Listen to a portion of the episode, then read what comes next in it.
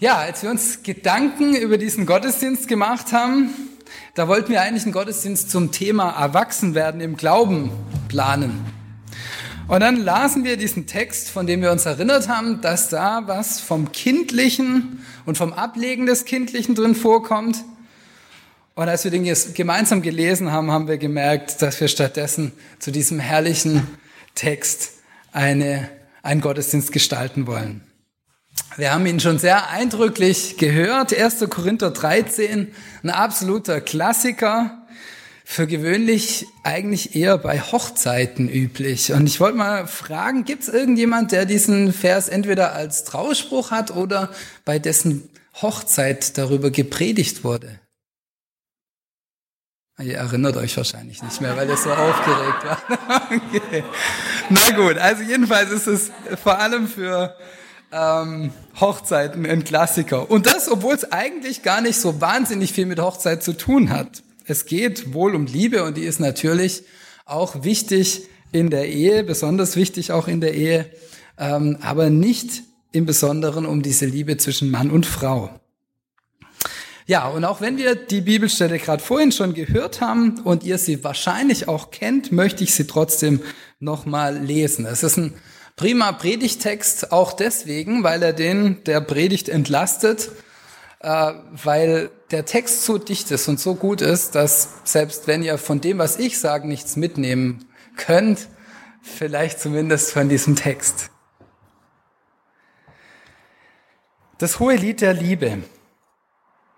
Wenn ich mit Menschen und mit Engelzungen redete und hätte der Liebe nicht, so wäre ich ein tönendes Erz oder eine klingende Schelle.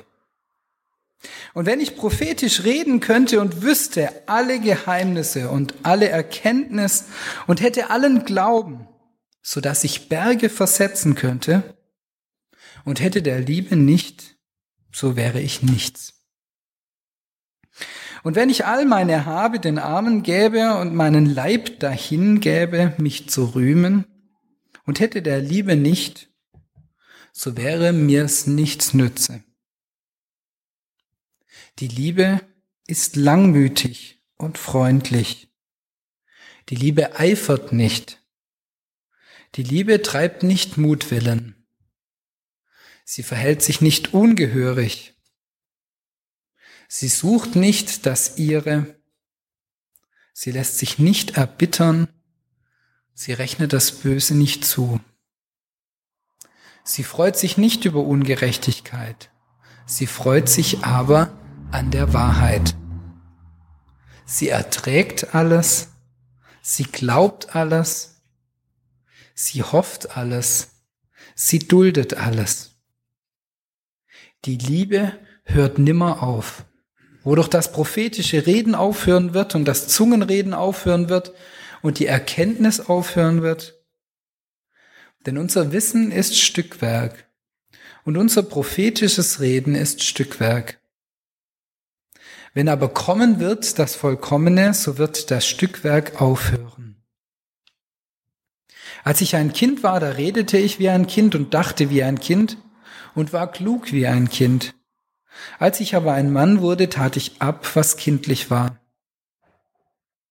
Wir sehen jetzt durch einen Spiegel ein dunkles Bild, dann aber von Angesicht zu Angesicht. Jetzt erkenne ich stückweise, dann aber werde ich erkennen, wie ich erkannt bin. Nun aber bleiben Glaube, Hoffnung, Liebe.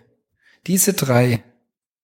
Aber die Liebe ist die größte unter ihnen. Jeder Teilsatz dieses Textes könnte eigentlich eine eigene Predigt sein. Ich möchte nur auf vier Punkte heute kurz eingehen, die uns in der Vorbereitung wichtig geworden ist. Das erste, ich habe es überschrieben mit weshalb das Ganze. Paulus beginnt seinen Text, indem er begründet, wie existenziell notwendig Liebe für jeden von uns ist. Selbst wenn wir Glauben hätten, der Berge versetzen könnte. Wie manche von euch wissen, äh, haben wir ein Hanggrundstück und 40 Stufen bis zum Haus. Und das mit diesem Berge versetzen, das äh, hat für uns eine ganz besondere Bedeutung, besonders wenn es an Sprudel hochtragen geht. Aber selbst der Paulus, der wahrscheinlich nicht in Hanglage wohnte, aber für den der Glaube das ganz Zentrale seiner Theologie, sein, des christlichen Glaubens ist, sagt, dass er ohne Liebe nichts sei. Er ist nichts ohne Liebe und ihm nützt es nichts, wenn er geistlich lebt, aber keine Liebe hat. Ich fand es überraschend, wie sehr Paulus von sich selbst und seinem eigenen Nutzen argumentiert. Aber es stimmt. Wem Liebe fehlt, dessen Umfeld leidet zwar mit, aber meist, am meisten fehlt der Person selbst etwas Zentrales. Nämlich das, was dem Leben Sinn gibt. Wie äußert sich die Liebe, ist der zweite Punkt. Paulus zählt eine ganze Reihe von Eigenschaften auf, wie sich Liebe äußert, wie sie sich äußern kann und wie nicht. Er beginnt rhetorisch geschickt mit zwei positiven Aussagen, geduldig und freundlich, bevor er dann eine ganze Reihe Verhaltensweisen aufzählt, die der Liebe nicht entsprechen. Und dann endet er wieder damit, was die Liebe alles tut. Die Liebe ist geduldig und freundlich. Sie eifert nicht, sie treibt nicht Mutwillen, sie bläht sich nicht auf, sie verhält sich nicht ungehörig, sie sucht nicht das ihre, sie lässt sich nicht erbittern, sie rechnet das Böse nicht zu. Sie freut sich nicht über Ungerechtigkeit, sie freut sich aber an der Wahrheit. Sie erträgt alles, sie glaubt alles, sie hofft alles, sie duldet alles. Ich weiß nicht, wo ihr euch besonders angesprochen fühlt. Jeder hat sicher so bestimmte Punkte, wo man sich denkt, dass man da noch besser werden kann. Die Geduld. Mir geht's besonders so, wenn ich im Stau stehe. Oder wenn ich es eilig habe und vor mir einer mit 20 durch die 30er-Zone in Berghausen fährt. Die Freundlichkeit nicht nur gegenüber anderen Mennoniten oder den Nachbarn, sondern gegenüber jedermann. Nicht das eigene Suchen. Ist das nicht ein Widerspruch zum Anfang? Nicht zwangsläufig. Für viele ist es sich nicht erbittern lassen und das Böse nicht zurechnen eine besondere Herausforderung. Aufhören, anderen Leuten Böses nachzutragen, das könnte so befreiend sein. Sie freut sich nicht an der Ungerechtigkeit, sie freut sich aber an der Wahrheit. Bisher, denke ich, konnten wir alle irgendwie bei allem mit. Aber jetzt wird's ein bisschen eine Zumutung. Sie erträgt alles, ungesund. Sie glaubt alles und hofft alles. Wie naiv. Sie duldet alles. Ist das nicht schwach? Laden diese Aussagen nicht dazu ein, dass man ausgenutzt wird? Spätestens bei diesem Vers 7 merken wir, dass es nicht in erster Linie sich um einen Verhaltenskatalog geht, den wir abhaken sollen, sondern es geht um eine andere Art der Liebe. Es geht um göttliche Liebe und in erster Linie um Gottes Liebe zu uns, die in uns geweckt werden kann. So wie die Liebe in den Versen vier bis sieben beschrieben ist, so ist Gott, so liebt Gott uns. Und ich glaube, wir können heute diesen Predigtext auf verschiedenen Ebenen deuten, verschiedenen Ebenen was mitnehmen. Wir können uns einzelne Punkte herausgreifen und sagen, ich möchte zum Beispiel geduldiger werden. Und in der Vorbereitung, ähm, sich die letzten paar Tage, immer wenn ich im Stress war und irgendwas langsam ging, ging mir das in den Kopf. Und das ist gut. Das ist nicht schlecht. Aber wir können auch zusätzlich noch eine Ebene tiefer gehen und versuchen, diese Liebe, Liebe Gottes zu uns zu erspüren. Er ist geduldig und freundlich. Er eifert nicht und er treibt keinen Mutwillen. Er bläht sich nicht auf. Er sucht nicht das Seine und lässt sich nicht erbittern. Er rechnet das Böse nicht zu. Er freut sich nicht an der Ungerechtigkeit, sondern an der Wahrheit. Und er erträgt alles, glaubt und hofft alles und duldete alles am Kreuz für uns.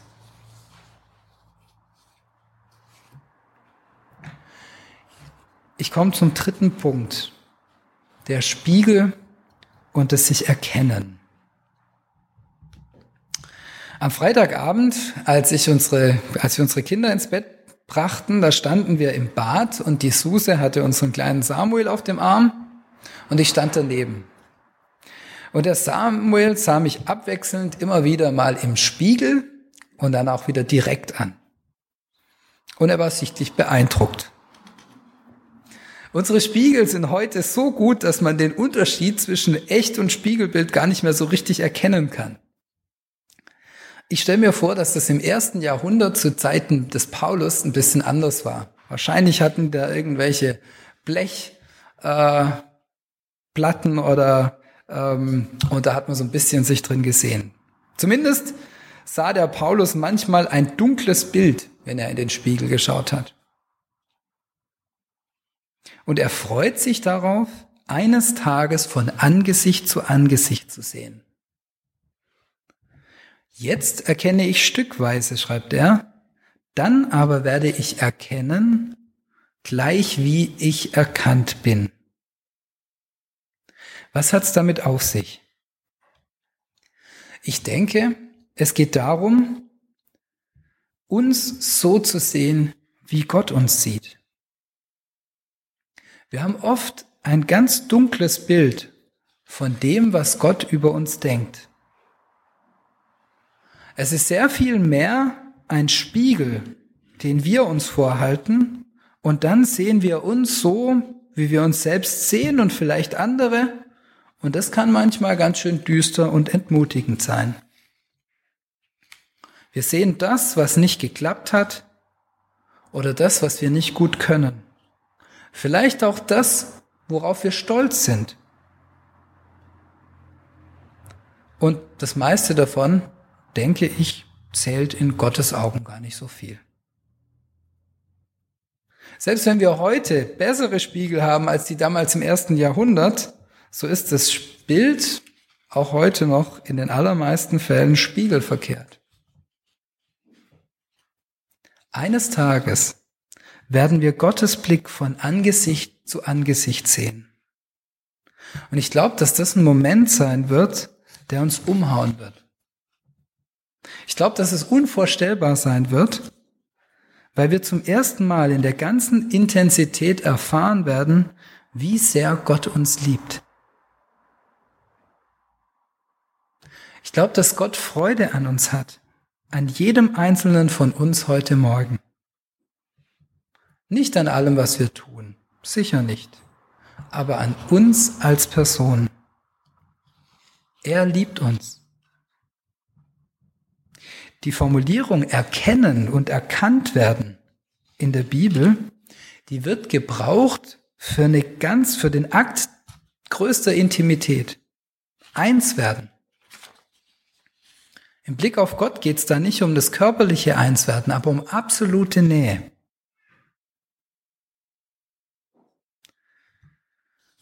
Paulus schreibt, dass er jetzt stückweise erkennt, und ich denke, das können wir heute Morgen auch versuchen. Wir können versuchen, uns dem liebenden Blick Gottes auszusetzen. Stückweise erkennen, wie ich von Gott erkannt bin. Er hat mich zu seinem Bild, zu seinem Gegenüber geschaffen. Ich bin davon überzeugt, dass unser Leben sich verändern wird, wenn wir uns immer wieder diesem liebevollen Blick Gottes aussetzen. Im Alltag, das muss ich zugeben, fehlt mir oft die Ruhe und die Disziplin, mich ausgiebig auf Gott und seinen Blick auszurichten. Es ist so viel los im turbulenten Familienalltag um uns herum. Aber Gottes Liebe ist geduldig. Manchmal wünschte ich, sie wäre ein bisschen aufdringlicher. Aber Gott drängt sich nicht auf, er bläht sich nicht auf. Das hätte er nicht nötig. Einige von uns erleben gerade sehr viele schöne Veränderungen, andere auch große Herausforderungen. Allen, die von Freude und Dankbarkeit erfüllt sind, aber auch besonders denen, die Angst vor der Zukunft haben und sich sorgen, den möchte ich zum Schluss diesen letzten Vers unseres Predigtextes ganz besonders zusprechen. Nun aber bleiben Glaube, Hoffnung und Liebe. Diese drei. Aber die Liebe ist die größte unter ihnen. Amen.